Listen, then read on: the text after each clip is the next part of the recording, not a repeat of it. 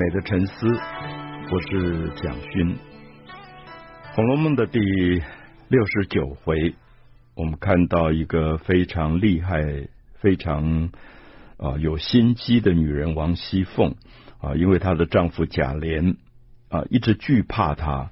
那惧怕这个原配，所以就偷偷的趁她生病的时候，在外面包养了一个小三，就是尤二姐。那这个事情后来在王熙凤病好了之后被发现了。那我们曾经特别要大家注意，比如在六十八回里面，如果一个女性，呃，她的丈夫一向是惧怕她的，而竟然瞒着她，在她生病的时候在外面包养了一个女人，我想这样的事件如果发生。这个大太太啊，就是王熙凤，她当然会非常非常愤怒，非常生气。可通常我们看到人在生气的时候，常常就会比较情绪，也用比较情绪化的方法去处理事情，比如说去打这个尤二姐啊，或者去残害她。可是王熙凤完全不是，所以我们说王熙凤的心机之深跟厉害，是说她表面完全看不出来。她甚至去拜访这个小三，甚至呃哭哭啼啼，觉得我的丈夫不要我了，以后丈夫对我好不好，完全看你这个小三的面子。这尤二姐是一个非常善良的女人，一下就心就软掉。所以我们看到王熙凤的厉害是，也许一般人比较不容易做到，或者不容易理解的，因为我们在怒气高涨的时候，我们常常是情绪性的反应。所以在现实生活里，其实我们看到一个事情发生，那有人很生气、很愤怒，然后完全诉诸于情绪，其实往往并不见得能够把事情处理得很好。所以王熙凤一定要去细细的读她在六十九回当中，她在最愤怒的时候，一般人最容易昏了头的时候，她在仔细的盘算。我怎么样下下一步的棋啊？我这样的举例是说，我们如果在下围棋、下象棋，我们如果心里面不安静，其实那个棋绝对下不好。所以在六十九回里面，我们最重要的是看到王熙凤这个女性，她的深沉，就是在所有的怒气当中，在她对她的丈夫发脾气的这个同时。他冷冷的在处理事件，他把尤二姐弄进他的家，等于软禁起来。同时，他也必须打听尤二姐有一个从小指腹为婚的未婚夫，叫张华，而这个张华是一个不成才的男人。那其实尤二姐早就已经，他们家里就把他这个婚事退掉了。而且也给了张华十两银子，退婚成功。可是王熙凤就故意的找她的心腹一个佣人叫旺儿，兴旺的旺，叫旺儿去挑拨这个张华到督察院去告贾琏，故意把这个事情闹大，让她的丈夫贾琏没有面子。可是同时，当然她也不会故意害她的丈夫，因为丈夫。害了被关起来，或者是呃出事，对王熙凤没有好处，所以她同时打点张华，同时又打点督察院。因此，我们就看到王熙凤的厉害，就是说这个人连法院的法官都听他话的啊。所以有时候我们也很害怕，就是古代如此，现在希望我们觉得我们的法律是比较公正的。那司法到最后变成王熙凤可以在后面。操控他给督察院的这个大人，也就是我们今天所说的法官三百两银子，让他照着王熙凤希望的样子来办事情。那同时，他当然也不愿意白白的花这三百两银子，他同时又去大闹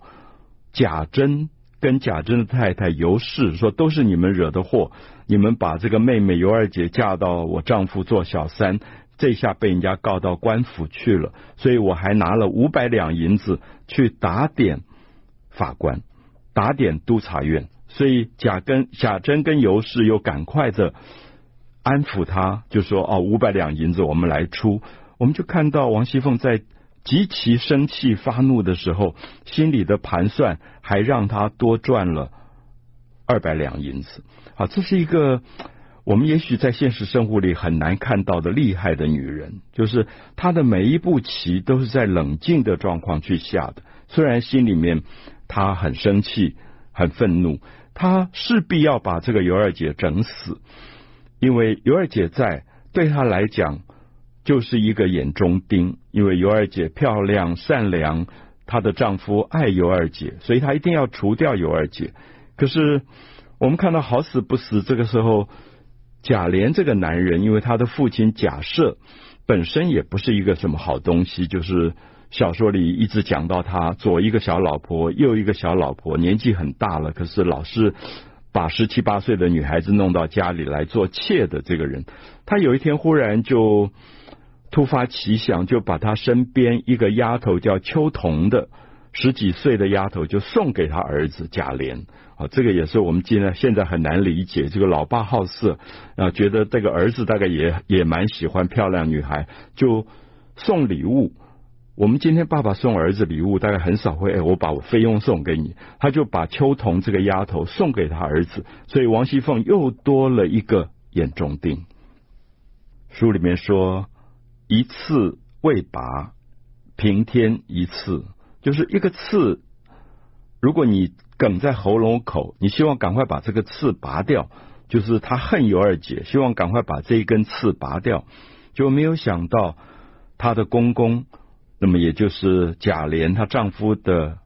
爸爸贾赦，忽然又送了儿子一个礼物，就是一个十几岁的丫头秋桐，所以说。一刺未拔，就尤二姐这个刺还没拔掉，又多出一个刺。那她要表示自己是大太太，宽宏大量，因为古代本来就是容许男人纳妾的，所以她还大张旗鼓，呃，摆宴席来接待秋桐，因为秋桐是公公送的，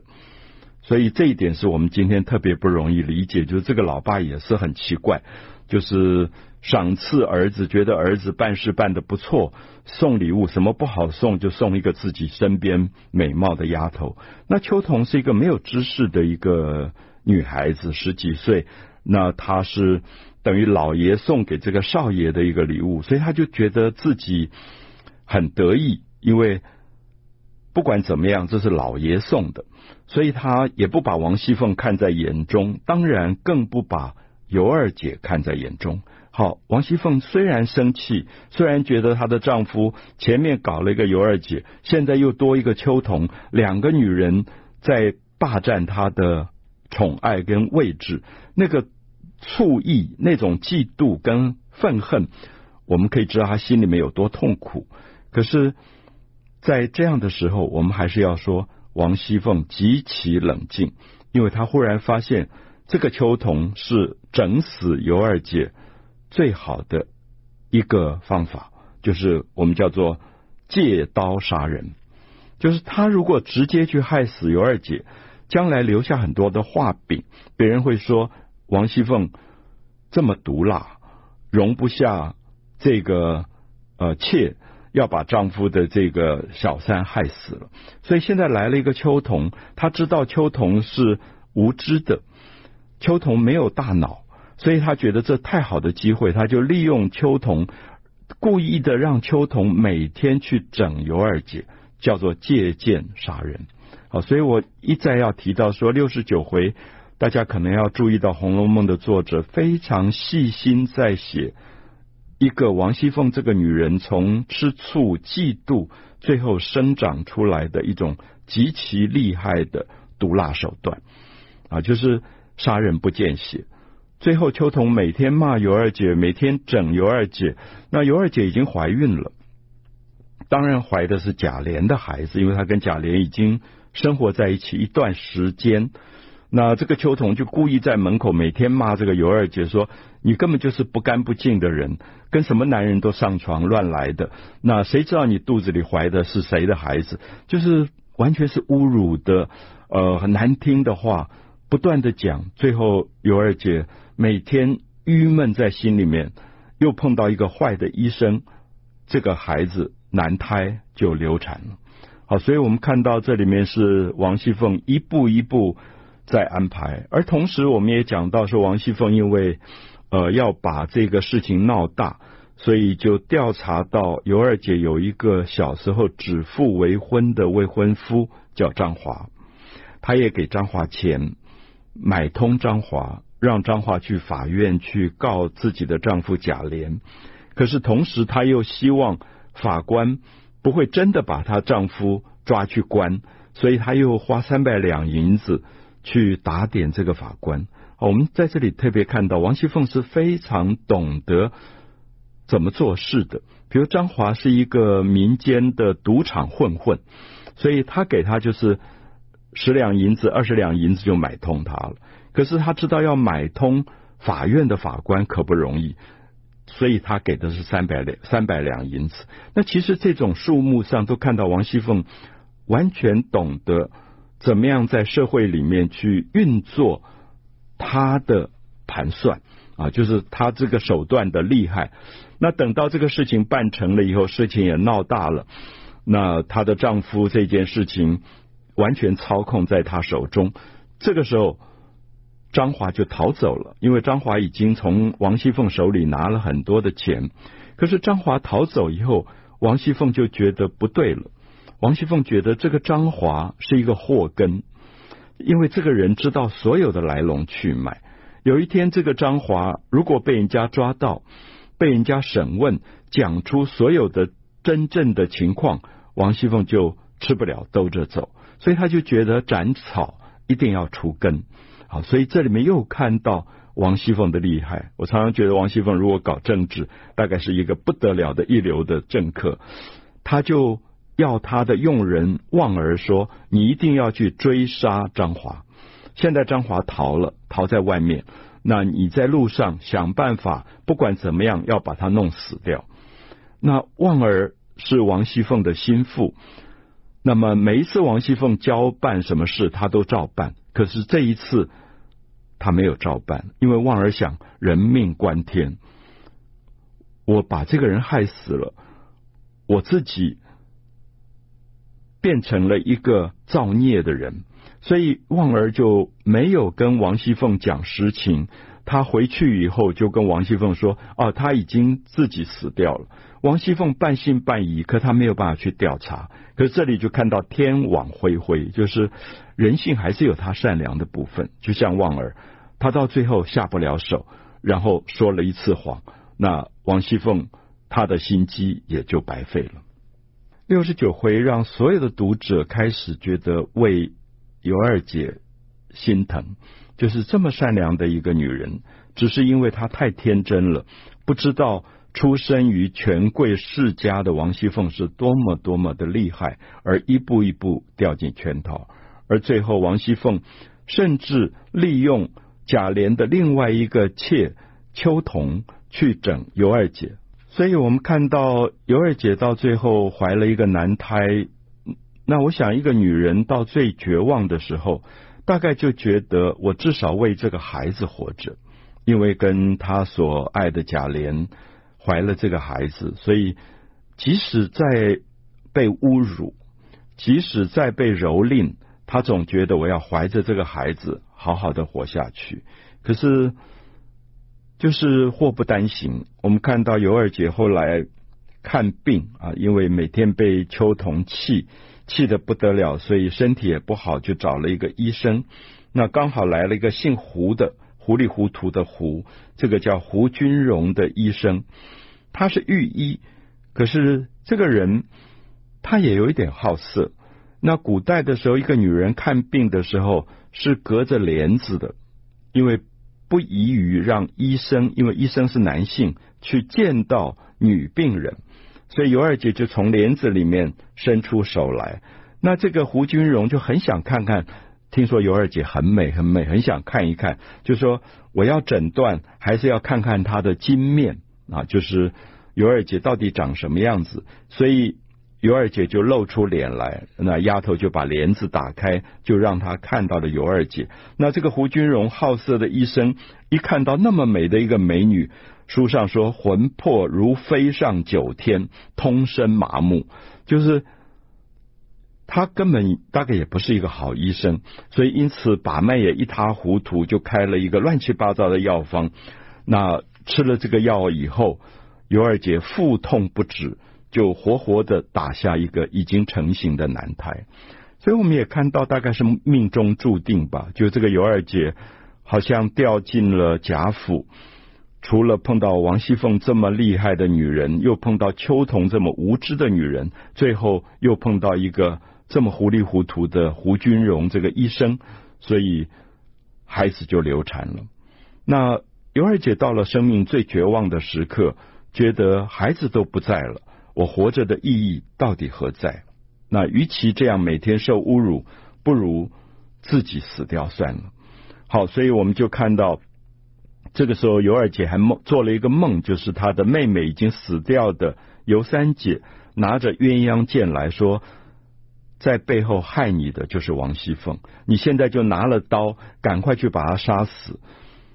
不要像我一样糟蹋了自己的平白的送了自己的生命。那可是尤二姐在梦中就回答她的妹妹说：“人各有命，那我大概已经造了太多的孽。”跟这些人有这么多的因果，那我如果还要强求活着去杀死人，又犯了更大的罪，所谓何来？他觉得他这一生的罪孽够了，那这些因果的报应我自己了结吧。所以他就想金子吞下去会把肠胃坠断，所以他就决定吞金而死。我们看到《红楼梦》里面尤二姐跟尤三姐的死亡是两个完全不同的形态。尤三姐非常的刚烈，所以她是告别柳湘莲的时候，用雌雄剑、鸳鸯剑割脖子就死掉，非常的悲壮。而尤二姐选择的是吞金。我们知道金子吃下去不会立刻死，它是慢慢把肠胃坠断，所以那个死的过程。大概也是柔肠寸断，是一种最委屈的、最痛苦的死亡。所以，《红楼梦》的作者其实很注意到每一个人有每个人不同的个性，不同的个性，甚至连死亡的形态都不太一样。所以，看到尤二姐后来吞金自杀以后，反而是平儿、王熙凤的这个陪嫁丫头，非常的悲哀，也很同情尤二姐，觉得这么善良的一个女人。活活被害死，而王熙凤这个时候厉害到，甚至不让她的丈夫贾琏去发丧，只让这个身体就随便烧掉就算掉算了，而且贾琏要有要一点钱，说来办丧礼，他都不给。后来还是平儿偷偷的偷出二百两银子给贾琏，让贾琏去办了丧事。那这个时候我们就看到贾琏讲了一句话说。你把尤二姐害死了，有一天我一定要报仇。所以《红楼梦》大概最后反而是这个丈夫休掉了王熙凤，变成王熙凤自己为自己埋下的一个最大的祸根。